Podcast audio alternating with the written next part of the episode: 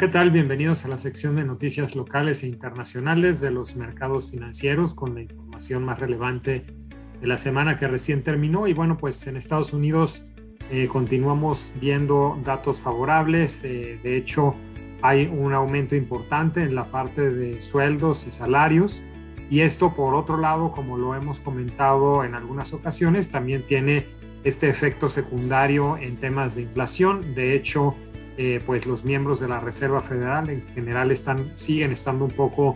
eh, preocupados con que los números de inflación pues continúan eh, altos. inicialmente, y lo hemos comentado, han sido por problemas de, de suministros, por temas de commodities como el petróleo, como el gas, pero bueno, ahora también por el lado de la demanda pareciera ser que el tema de salarios podría seguir contribuyendo a tener inflaciones altas en aquel país. De hecho, la inflación del productor se aceleró en agosto a un nivel récord de 8.3%, esto año con año, eh, lo cual pues es un nivel bastante alto que no se veían niveles de este tipo desde 2010.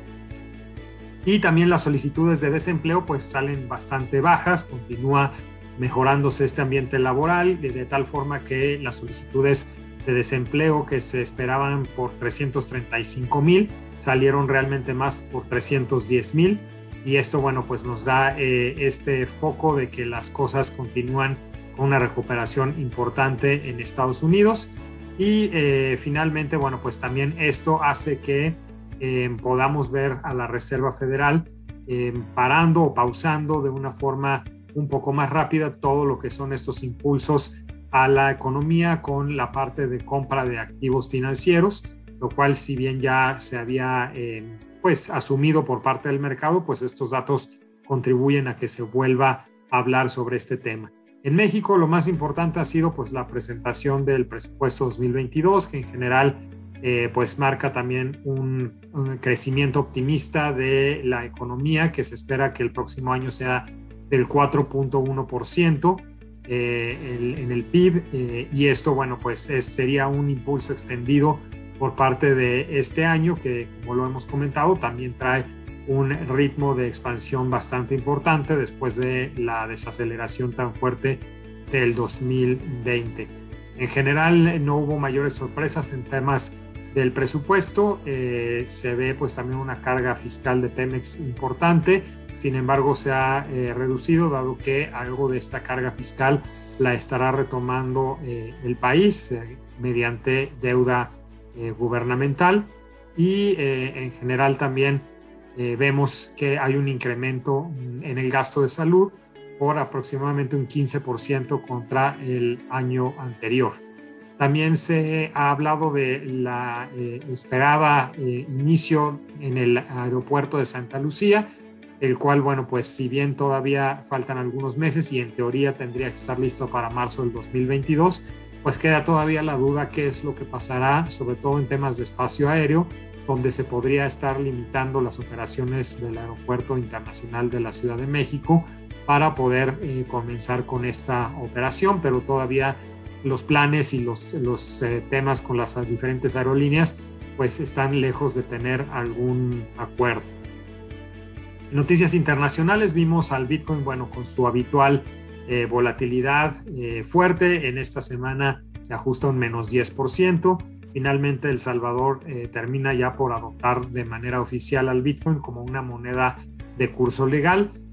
recordando que esto lo habíamos comentado en alguna otra cápsula, El Salvador pues es una nación que no tiene una moneda propia, que hasta el día de hoy pues lo que utilizan como moneda de curso legal en ese país es el dólar americano y bueno pues acá hace sentido el adoptar una moneda de este tipo, pero vemos difícil que esto ocurra en países donde sí hay monedas eh, de curso legal eh, propias y eh, pues gobernadas por el Banco Central, lo, que es claramente la mayor parte de los, de los países a nivel mundial. En temas de coronavirus, bueno, pues acá seguimos viendo que la OMS sigue hablando de que seguramente se estarán viendo mutaciones, eh, que es importante el tema de vacunación, pero que en todo caso, eh, pues el coronavirus muy probablemente eh, ha llegado para quedarse y lo que queda pues es mitigarlo de la forma más eficiente posible. y en Europa, bueno, tuvimos el dato del Banco Central que también disminuye ya las compras de activos financieros, así como en el caso de Estados Unidos ya se prevé y han anunciado que poco a poco lo estarán disminuyendo, pues en Europa es exactamente el mismo tema y acá sí ya en su última reunión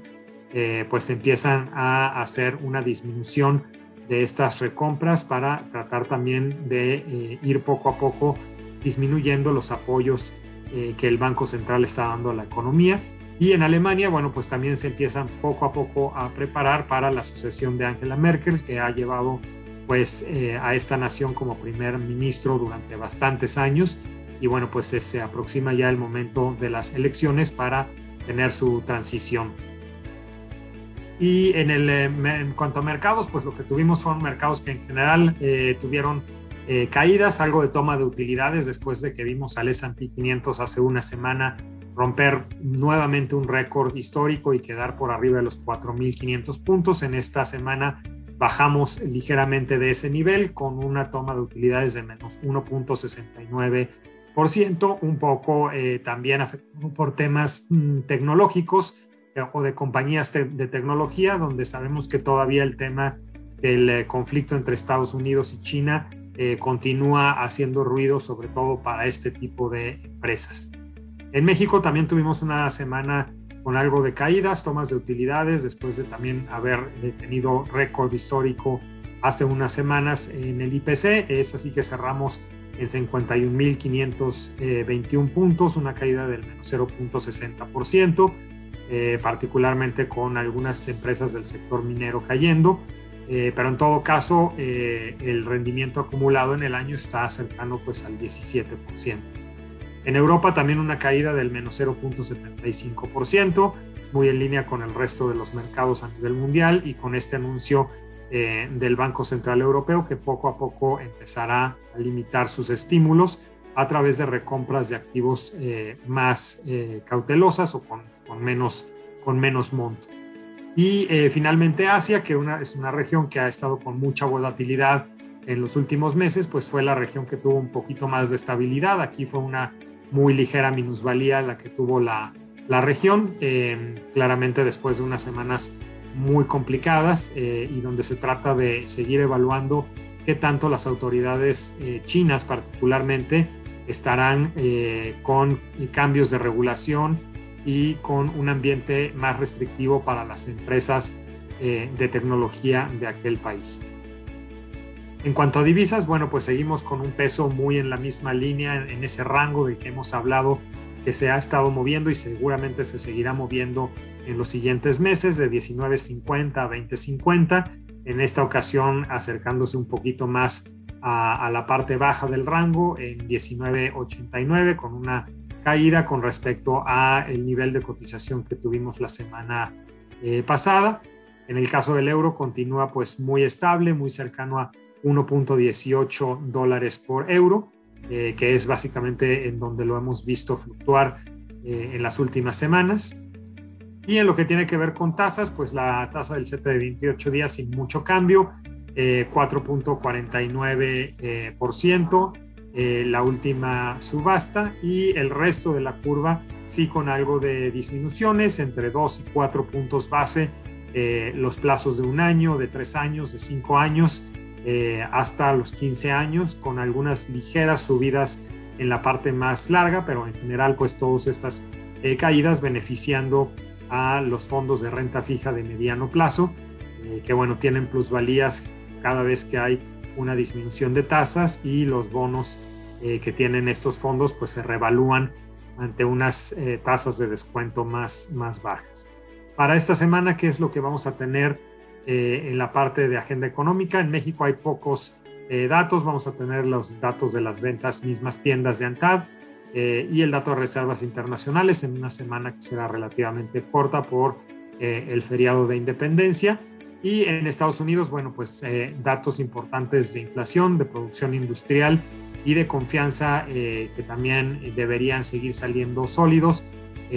particularmente el dato de confianza será importante revisarlo en el sentido de que los últimos datos han salido un poco más bajos de lo que se esperaba, pues la gente también se empieza a ver preocupada por los temas de inflación en aquella nación. Entonces será importante ir viendo cómo la confianza eh, pues no, no caiga,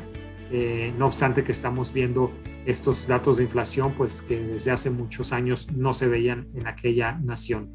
Por el momento es lo que queríamos compartir con ustedes. No olviden revisar nuestras redes sociales y nos vemos por acá la siguiente semana. Hasta pronto.